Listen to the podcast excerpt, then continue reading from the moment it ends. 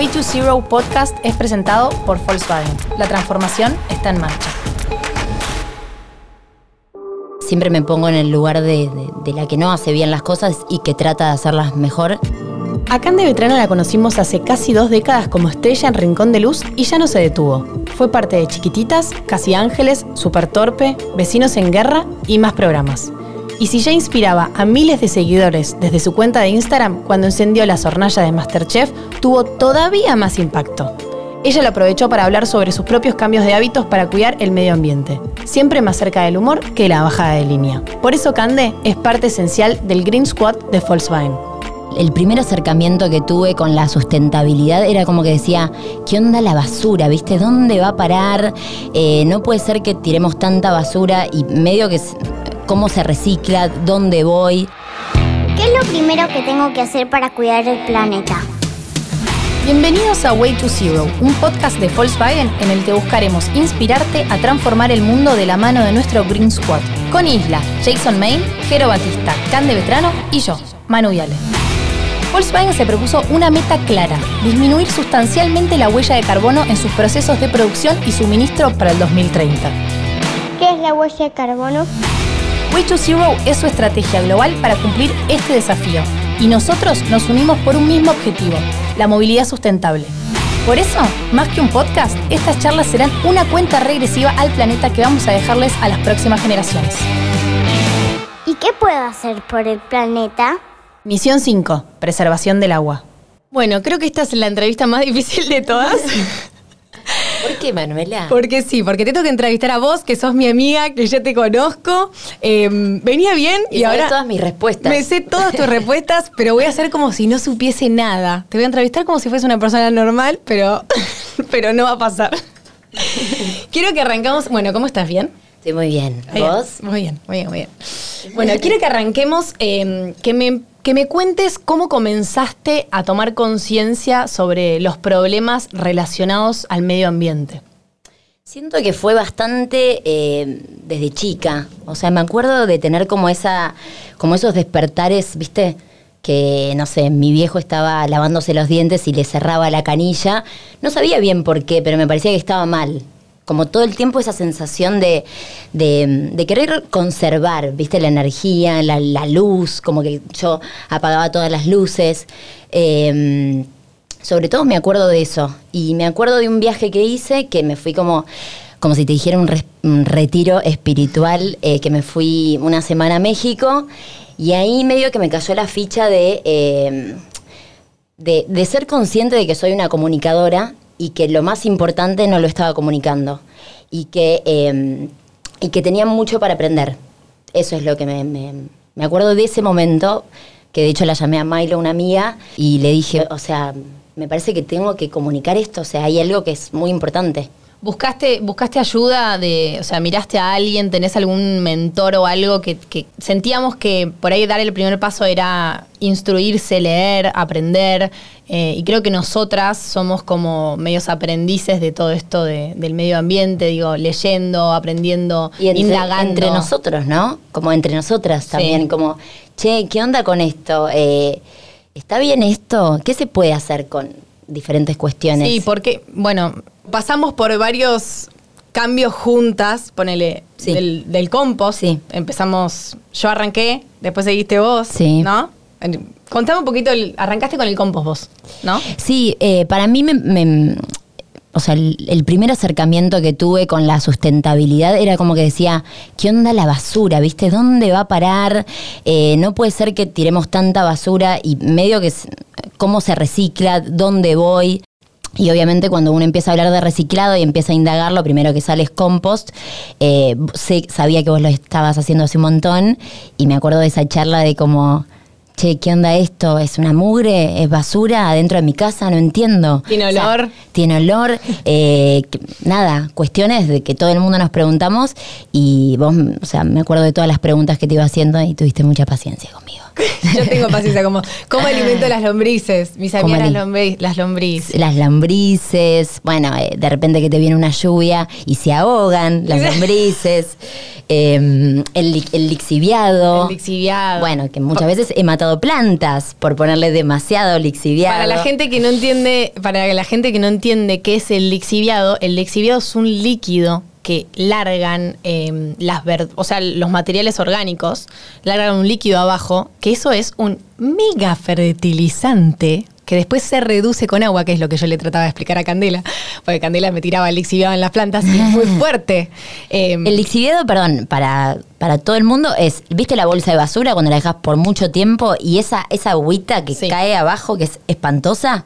Bueno, es, es, es un fertilizante zarpado. Sí, es un fertilizante zarpado que, que cae abajo del compost. O sea, vos pones solo los materiales. Cuando vos mezclas en la basura, no está bueno porque eso sí genera olor y tiene Sí, los sí, plas- sí, mezclado con los plásticos. Sí, es verdad que no genera olor. Eso está mal. Sí. Pero vos que hiciste compost y pasaste por el proceso de tiene olor, no tiene olor, sabés que si lo haces bien, si haces la lasaña que yo te enseñé a hacer, Mm. eh, no tiene olor. Entonces arrancaste con los primeros hábitos que, que arrancaste fueron el compost, después empezaste a reciclar, ¿no? O sea, Después empecé a reciclar, sí, me, me encontré con muchos obstáculos, me pareció muy difícil reciclar en Argentina, era como, Sí. Tengo que tener mucho huevo de llenar mi auto, tengo que tener un auto también, como llenar mi auto de, de- de basura y encontrar los puntos verdes, por suerte cada vez hay más, pero eh, también me encontré Falta. con, sí, y me encontré con eh, gente que te viene a retirar la basura, que eso está bueno también.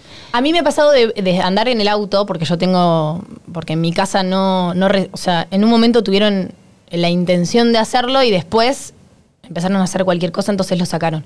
Y tengo esto que vos decís, las bolsas dentro de mi auto y cuando veo un punto verde lo tiro.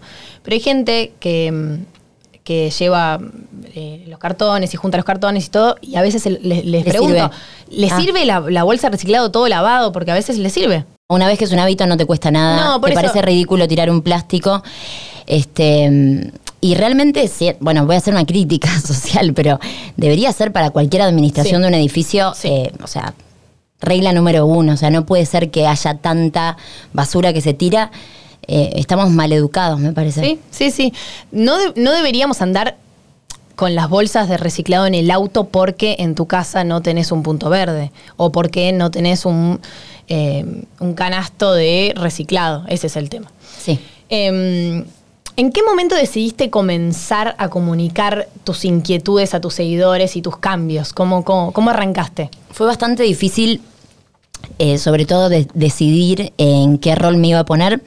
Y decidí que iba a ser el más honesto, que era el de aprendiz. Como tengo un montón de dudas, no sé nada, sé que hay cosas que están mal intuitivamente y que sé que se pueden cambiar, pero no me quería poner en el rol de, bueno, esto es así. No. O sea, la verdad es que todo el tiempo voy cambiando mi, mi forma de pensar hay cosas que me sirven y, que sé que las puedo eh, sostener en el tiempo, que es lo que... Eso es lo más difícil porque esto, despertares tenemos todos.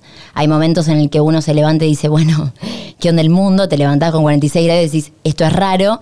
Pero el tema es el día a día mantener esos hábitos. ¿Cómo puedes hacer que tus seguidores em, que te preguntan, porque en el momento empezaste a subir cosas, empezaste a subir cosas del compost, Sí. y tus seguidores te empezaron a preguntar, tiene olor, todas estas cosas. Y un montón de amigos, como También. que eso, eso. che, tengo ganas de hacerlo, ¿qué onda? Sí. Y eso es como medio, bueno, si lo ves, aprendés, ves que no es tanta historia como la gente cree que es, y, y lo implementás. Es que es Antes increíble. Yo voy a ponerle que cuando vas de vacaciones a otro lugar o lo que sea, me parece tan raro tirar, porque también no me volví en la persona loca que va con la bolsita de, de residuos orgánicos. La verdad es que no, no soy tan ortodoxa, pero no te voy a negar que me resulta raro. Es como que eh, me, me- me parece un espanto, ¿viste?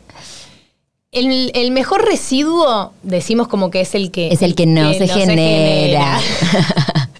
¿Y cómo, o sea, de qué modo evitamos el packaging innecesario? Bueno, tengo una crítica también ay, a la está- sociedad. está no, criticona no, hoy. fuera de joda. O sea, no, no, pero son, son Está obstáculos que me encuentro yo y se lo debe encontrar todo el mundo.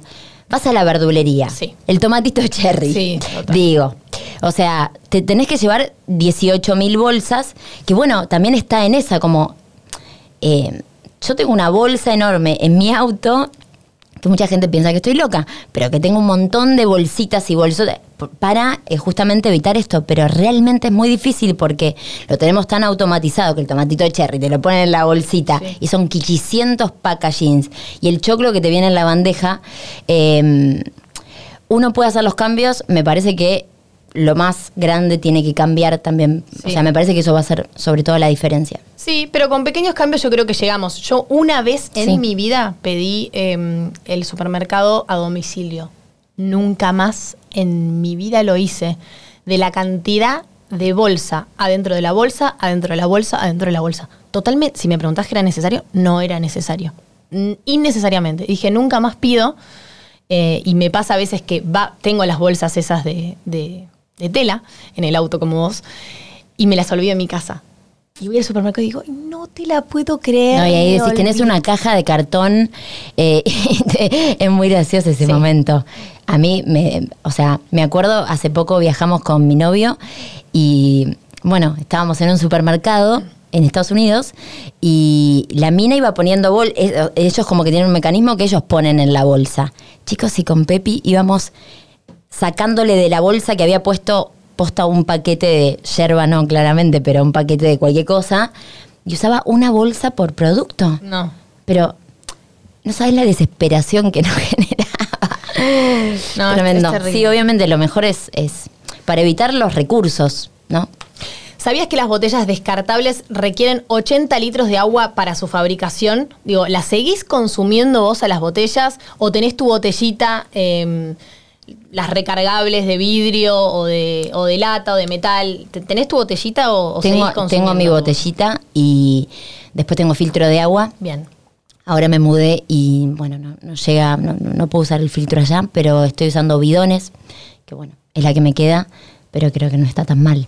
Bueno, vamos a entrar en un terreno pantanoso, que es el terreno de que en un momento dijiste que querías dejar de comer carne. Em, lo has tratado de hacer adelante mío. Contame un poquito cómo viviste el proceso. Voy a hacer como que no lo sé. ¿Cómo viviste el proceso de eh, dejar carne, dejar la carne? Eh, ¿Por dónde empiezo? Por el psicóloga, ¿por dónde empiezo? Arranque, arranque. Eh, mira, todo empieza cuando yo era chica. y la verdad es que a mí me criaron para comer todo. Eh, es mi don. O sea, literalmente yo como lo que sea, nunca tuve problema con eso. Eh, por suerte tengo un cuerpo que me acompaña, entonces tengo mucha suerte con mi, con mi, con mi sistema digestivo que hace que yo pueda comer todo y que nunca presto tanta atención a... Eh, nunca hice una dieta, bueno, bla. Mm. Entonces, el hecho de ponerme detallista en ese tema y comer una empanada y decir, che, tiene carne, es de, a mí me mata eso. Eso es un punto. Bien que eso es algo que, bueno, lo podría llegar a trabajar. El segundo punto es que me di cuenta que para poder sostenerlo en el tiempo no, no tenía que ponerme una etiqueta. Y no tenía que decir, bueno, ahora, ahora soy vegetariana. Yo necesitaba comunicárselo a todos mis amigos. Che, voy a dejar de comer carne. ¿Por qué lo dice tanto?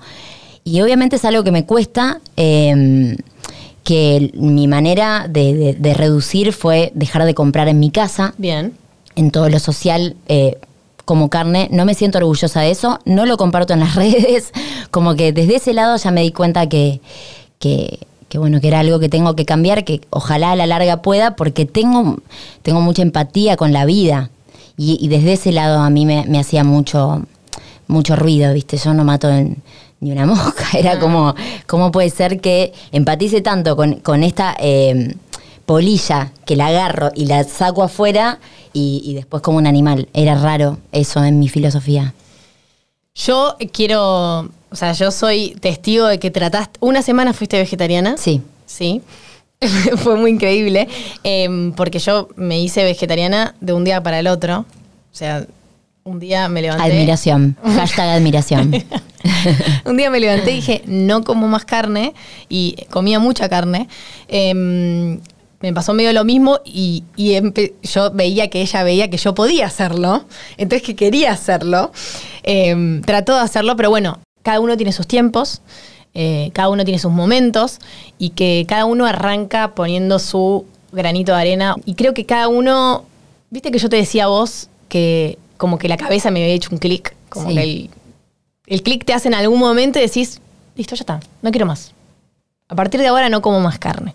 Porque eh, empatizo con los animales, porque contamina el medio ambiente, porque los gases que produce la vaca en la ganadería son miles y miles y miles de, de litros de agua. eh, pero bueno, creo que cada uno tiene su proceso y me parece que el tuyo es esto, del aprendiz, de, de leer, de mirar y reciclando, haciendo compost. Es un avance, me parece que recontra grande. Em, ¿Crees que sirve más concientizar sobre la importancia de lo sostenible sin juzgar, digo, como humor, como, como, como vos, como sos vos, que vas por el humor y no con la bajada de línea? Mira, me parece que son necesarias para un cambio, son muy necesarias las dos cosas, ¿viste? Eh, obviamente mi, mi forma no es, no es eh, ni agresiva ni violenta. Eh, siempre me pongo en el lugar de, de- de la que no hace bien las cosas y que trata de hacerlas mejor.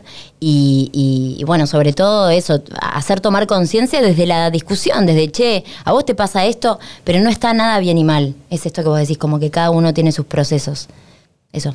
Bien, ¿y cómo mm, a tus seguidores, cómo les, les dirías, cómo los incentivarías a, a generar un primer cambio?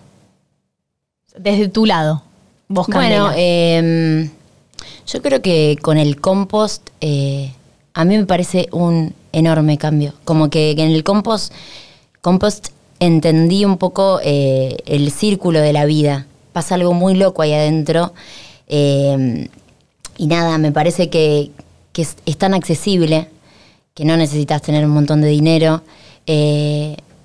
Nada, me parece que eso, me parece que yo trataría de incentivar desde ese lado. No necesitas tener ni el compost más lindo, que por ahí hay composteras que salen caras por estética, pero hay compost que son re baratos, eh, ecológicas y que podés hacerlo, digo. Se puede hacer desde cualquier modo. Exacto. Y es fácil. Bien, ¿estás cuidando tus, lo- tus lombrecitas?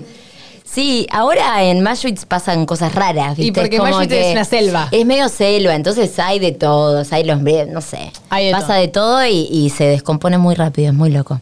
¿Cómo podemos eh, guiar a la gente para que arranque a hacer el compost? Digo, vos, Candela, te levantaste un día, quiero hacer compost. ¿Qué hiciste? Bueno, lo primero que tenés que hacer es juntar material orgánico, que significa, o sea, primero instruirte qué va en el compost y qué no, sobre Sí. todo si tenés una compostera chiquita, eh, porque de repente cítricos no le hacen bien, eh, bueno, la cebolla, el ajo, digo, esas cuestiones no. Entonces, lo primero que tenés que empezar a hacer es separar tu basura. ¿Qué significa? Cortás una zanahoria y el culito de la zanahoria, bueno, no sé cómo se dice, eh, lo, lo separás. Entonces vos al lado de la bacha de la cocina tenés una, un cosito de plástico, en mi caso, como un baldecito, donde vas tirando todo eso. Yo hago eso porque me parece que ayuda al, a la descomposición. Cuando yo lo tiro al, al, al compost, eso ya tiene, ya empezó como... Se descompone más rápido. Mientras más, chico rápido. es el material orgánico, Claro. más rápido es la descomposición. Exacto. Después con la cáscara de la papa podés hacer este tecito para las plantas que están, se vuelven locas. Eh, bueno, vas aprendiendo cosas El y de es- repente la es basura no es tan basura, ¿viste? Como No, no. El café es afrodisíaco para las, para las californianas, quiero que lo sepan. ¿what? Ojo, ¿eh? Con ese dato. Hashtag datos de Manuela, me mata. las, las lombricitas californianas. las que- Bueno. la- a ver, el compost se puede hacer con... eh, pueden tener lom- lombrices californianas, como pueden no tener. No es que el compost sin lombrices no se hace la descomposición. Tarda más. La lombriz te ayuda, la lombriz californiana, que es esta lombriz típica, que te ayuda a descomponer lo orgánico. Vamos a charlar de qué es descomponer. bueno, básicamente eh, la, la lombricita come la verdura y lo que, lo que defeca, eh, ese es el compost. Exacto. O sea, hace el proceso de, de, eh, de trituración, por es así el decirlo. famoso humus de lombriz. Exacto. Ex- bueno, humus, mira qué, mira qué Humus de palabra lombriz, le dicen. amorosa. Sí. es verdad. Te juro. Eh, bueno, eso. Entonces, primer paso, comprar un, bueno, o agarrar un tupper y ponerlo al lado de, eh, de la bacha de, de la cocina. Separar el material orgánico. Conseguir dos baldes, hay un montón de marcas que venden Sí. composteras que están piolas. Si vivís en un departamento que es medianamente chico y no querés poner un balde Enorme. que no sea tan hermoso, digo, e- encontrás cosas lindas. Sí, podés buscar, hay un montón de, de maneras de compostar de diferentes, digo, hay marcas que hacen, como decía antes, compost más lindos, compost normales, hay tipo baldes de pintura que se hacen compost en, en ONGs que, que reciclan los baldes de pintura, le hacen agujeros, le ponen clavos y eso es un... O sea, básicamente son dos baldes, Sí. uno arriba del otro. En el de arriba se le hacen unos agujeros para que pasen las lombrices que comen de arriba para Exacto. abajo. Eh, y, y tirás tu material orgánico. Lo más importante es que sea una lasaña, como le decimos, que sea material eh, orgánico, que es húmedo y algo seco. Entonces le puedes tirar cartón. Es importante que no tenga tinta o pueden ser eh, hojas secas o bueno, y así vas. Una Maple de huevo. Vos tenés que, vos tenés que representar lo que pasa abajo de un árbol. O sea, eso es lo que dicen, que es- tenés que generar ese microclima. Exacto. eh, Tiene que correr oxígeno. Tiene que correr Exacto. oxígeno. De vez en cuando también tenés que, tenés que revolver para que, para que el oxígeno corra, las lombrices están bien. Si vos ves que te puede pasar, porque es prueba y error el compost, si vos ves que em, en el, de repente las lombrices están abajo, es porque está demasiado húmedo y se quieren escapar. Porque a mí me han amigos míos, che, las lombrices se me quieren escapar. No, no es que se te quieren ir las lombrices, que tienen poco oxígeno o poca comida también, entonces se van a buscar comida a otros lados. Si se quieren escapar, tenés que fijarte cómo volver a armarlo. No tiren la toalla. A mí me ha pasado de levantarme un día y que esté haya nido de hormigas dentro de mi compost. Me, me dijiste agua. Agua. Ahí, sí. Agua y arroz cortado por la mitad, crudo. Se van las hormigas. Arroz cortado por Sí. la mitad. O sea, cada grano Sí, tiene me- que un poco difícil, pero bueno, tipo traté de como as- triturarlo y tirar un poco de arroz. Eh, pero agua más que nada porque a las, a las hormigas no les gusta el agua. Entonces, Claro. pero no tiren la toalla tipo el compost, hay, lo- eh, hay No, y hay hormigas, compost que reviven, viste, Sí, que están muertos y de repente eso. Sí, reviven. no sabes qué pasó, si el clima, si justo, eh, no sé, hizo algo que se seque. Y vos viviste el proceso de de repente tener brotecitos. Bueno, es que a eso me refería cuando decía el círculo de la vida. Es re loco porque vos algo que consumiste, digo, eh, el material orgánico lo tirás al compost y con el tiempo se va eh, degradando. Entonces ahí se hace una tierra, que esa tierra la usás para llenar una maceta que quizá de ese compost salió un mini brote de calabaza y te vuelve a crecer la calabaza de esa calabaza que vos tiraste en algún momento. Como que me flashea mucho El círculo. Pu- Puede sonar el círculo. The circle of life. El Rey León. Está cara la tierra, la pueden hacer en su casa con el compost. Sépanlo. Y es un flash, es un flash. Bueno, este capítulo eh, se trata, hablamos de el cuidado del agua, de la preservación del agua. Eh, hace un rato hablabas de los bidones, que vos tenés bidones de agua. Eh, ¿Cómo haces para, mm, para preservar el agua? O sea, en tu caso, en tu casa, un día a día de Es, candela. para- es importante aclarar que son eh, reciclables. Sí. No son los que compras en el No, supermercado, claro. sino una vez por semana me vienen a traer. Bien. Eh, ¿Qué hábitos haces vos en el día a día para preservar el agua? Bueno, eh, donde yo vivo el, el agua es un tema, Maschwitz, entonces realmente eh, tengo que tener mucho cuidado porque tengo que cocinar con agua potable y bla, bla, bla. Entonces eh, tomé, me hizo tomar mucho más conciencia de lo que es el agua y algo que me doy cuenta que hago que es gracioso, que es como el... No, no, es, eh, no es gracioso, es normal. El termo del agua, lo que sobra, lo vuelvo a reutilizar todo Bien. el tiempo o si no lo uso para hacer unos fideos. Eh, sobre todo eso. La verdad es que eso eh, hace que tome mucho más conciencia con respecto a Cuando lavas los platos, cerrás el agua, o sea, lavás, to- lavás todos los platos. Sí, obvio. Y después abrís la bueno, canilla. uso a veces lavavajillas que me dijeron que es mejor para el agua, eh, que gasta menos agua, de hecho. Eh, los dientes, digo, obviamente cierro la canilla. eh, después, bueno, me baño rápido, no sé. Y después el tema del riego. Nosotros tenemos jardín y, y bueno, obviamente es como, che, quiero tener el pasto verde, pero, pero quiero... eh, Cuidar el agua. Quiero cuidar el agua, entonces es en qué momentos conviene regar, eh, cuánto tiempo, que no sea mucho, obviamente si llueve lo apagás, como que todas esas cuestiones. Bien, perfecto. ¿Y bañarse en bañadera? No. No, amor. No, no, ya no va más. No, no va bañarse más. en bañadera. Bañarse en ducha, rapidito y cuidamos el agua. ¿Por qué te sumaste al Green Squad de Volkswagen? Porque creo que es muy necesario eh, que grandes marcas como Volkswagen eh, se unan a estas causas. Me parece que es re importante eso porque, porque medio que vamos, si no en picada, ¿viste? Eh, esta ola de calor que tuvimos ahora, no, no me parece normal ni natural y, y realmente creo que el cambio es entre todos eh, y haciendo cosas pequeñas y estas marcas ayudan a que sea algo mucho más rápido. El agua es uno de los recursos naturales más preciados del planeta, sencillamente porque sin ella no podemos vivir. Si hasta el 70% de nuestro cuerpo está hecho de agua. Por eso, entre las estrategias que Volkswagen se propuso con Way to Zero hay una esencial. Reducir para el 2025 un 45% del uso de agua por auto respecto al 2010. Sin dudas, un desafío que hará un aporte a la salud del planeta. Una de las primeras acciones que Volkswagen tomó para lograrlo fue su flamante planta de pintado al agua en General Pacheco, que fue pensada para lograr la mejor eficiencia energética y el menor impacto ambiental. Nos lo explica mejor Gerardo Martone, supervisor de Ingeniería de Procesos de Pintura. Por un lado, el 85% del aire para el pintado es recirculado, reduciendo el consumo de agua para el tratamiento del mismo a la quinta parte de lo que se utilizaría en un sistema tradicional. ¿Una quinta parte? Eso sí es reducir. Por el otro, incorporamos un sistema de filtrado sobre spray de pintura por filtros secos que reemplaza al típico sistema de captura por venturi de agua, eliminando así el consumo de la misma y su posterior tratamiento. Entre las dos técnicas combinadas en la planta se ahorra mucha agua. Es que entre todos tenemos que cuidarla y utilizarla de la manera más inteligente posible. Volkswagen ya tiene su desafío planteado a través de Way to Zero. ¿Qué puedes hacer vos para no malgastar el agua? ¿Vas a llenar la bañadera?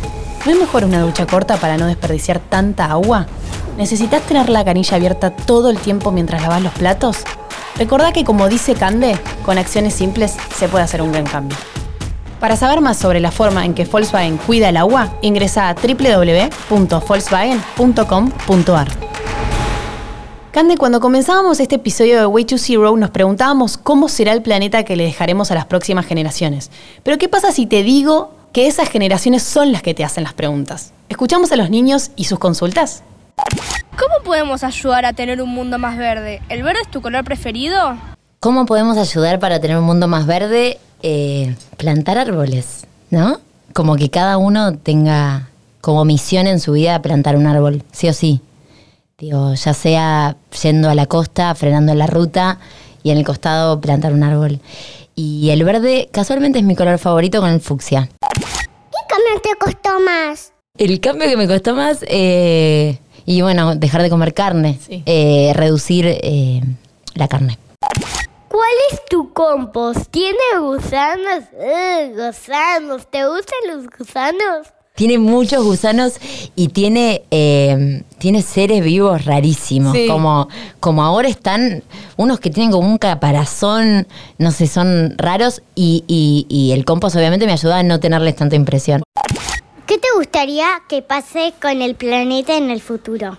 Bueno, me gustaría muchas cosas. Me gustaría, por ejemplo, que la gente tenga composteras en todas sus casas, que la gente tome conciencia de, todos los recursos que tenemos y todo lo que hay que hacer cuando uno tira basura. O sea, toda esa gente que tiene que trabajar para eh, generar y reciclar esa basura que uno está tirando. Eh, me gustaría que obviamente no se maltraten animales, que empaticemos con todas las vidas, así como las, eh, plantas, también los animales. Eh, entender que todos somos uno, que todos somos parte de lo mismo, que no es que si a, alguien le pasa algo, digamos, no nos afecta a nosotros. Eh, me gustaría vivir en un mundo que la gente vaya en bicicleta a trabajar, que, que, existan autos eléctricos, ¿viste? Me gustaría que no se desperdicie tanta agua. Me gustaría vivir en un mundo mejor, con gente buena y, que haya mucha paz. Me encanta. Candelita, muchas gracias por venir. Un placer entrevistarte. Fue más difícil de lo que creí. ¿Sí? porque me cuesta, me cuesta no, no decir, ya sé lo que vas a responder, entonces me, me cuesta eso. Pero nada, te quiero, gracias. Te quiero. Gracias. A vos. Llegamos al final de este episodio, pero Way to Zero es una cuenta regresiva que Volkswagen continúa a favor del planeta. Y como los integrantes del Green Squad, vos también podés sumar tu propio cambio. Para saber más sobre Volkswagen y enterarte de las últimas novedades sobre Way to Zero, seguí a arroba en Instagram. Soy Manu Viale. Hasta la próxima misión. Volkswagen.